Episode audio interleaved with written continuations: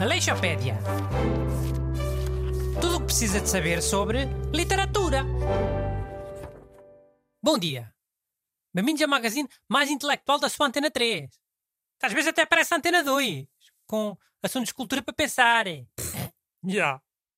Aqui ao meu lado a fazer e há estão os dois Orlandos do costume. Busto Renato Alexandre. Bom Boas, dia. malta.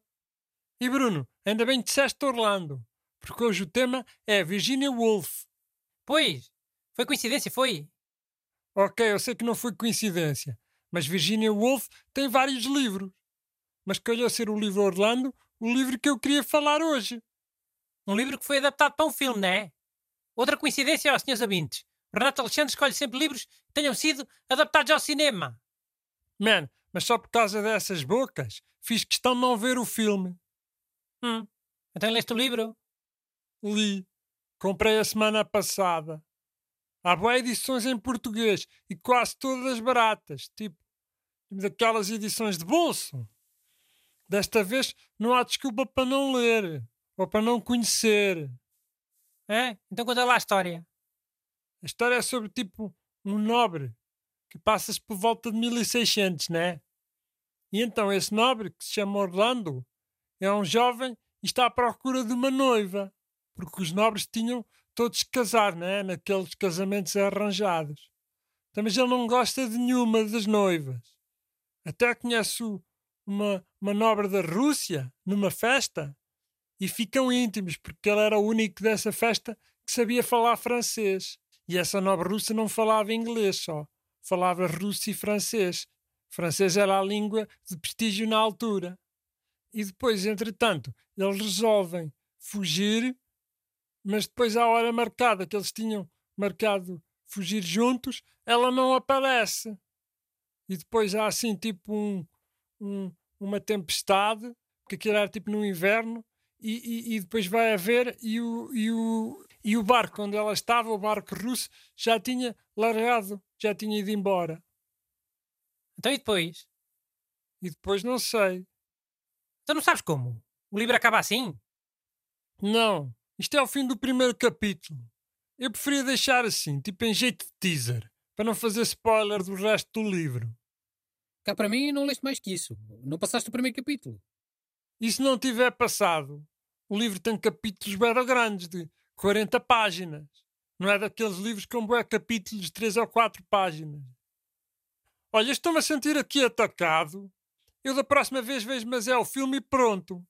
Calma, ninguém está aqui a atacar. Queremos é que contasse o, o resto do livro. O livro já tem quase 100 anos, já, já não há problema de fazer spoiler. O busto conta o resto do livro. Ah, pois é, ele não leu. Não li o quê? Li sim, senhor. Já foi há muito tempo. Não me lembro propriamente da história toda ao pormenor. Já, esse clássico. Li, mas foi há bué da tempo, já não me lembro. Pois é, Augusto. Esse é o truque que eu uso para filmes europeus chatos. Digo que já vi todos, mas que já não me lembram. Mas eu li, caraças. Há uns 20 anos. Tinha uma namorada que adorava Virginia Woolf. Emprestou-me uns dois ou três livros. Man, isso agora foi machista. Tipo, só porque é uma mulher precursora do feminismo, agora só mulheres é que podem gostar e emprestar os livros. Ah, então querias o quê? Que dissesse que foi uma pessoa? Pronto, uma pessoa que gostava muito de Virginia Woolf emprestou-me dois ou três livros dela.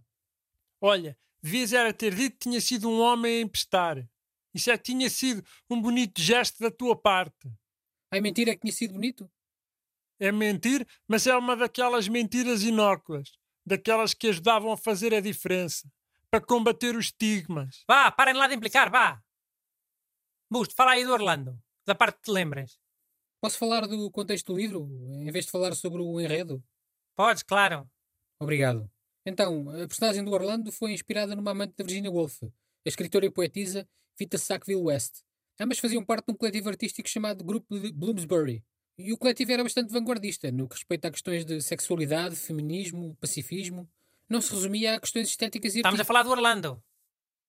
Sim, eh, bem, eu só queria acrescentar que o livro Orlando se tornou uma obra de referência eh, não só do feminismo, mas também dos estudos do género e transgénero. E, e a mais não digo porque não quero ser spoiler aqui para o nosso amigo Renato. Ele agradece. Renato, queres falar tudo da vida da Virginia Woolf? Para fecharmos o programa? Não, o Busto que fala. Ele é que é o sabichão. Ele é que lê os livros todos. Hum, Busto.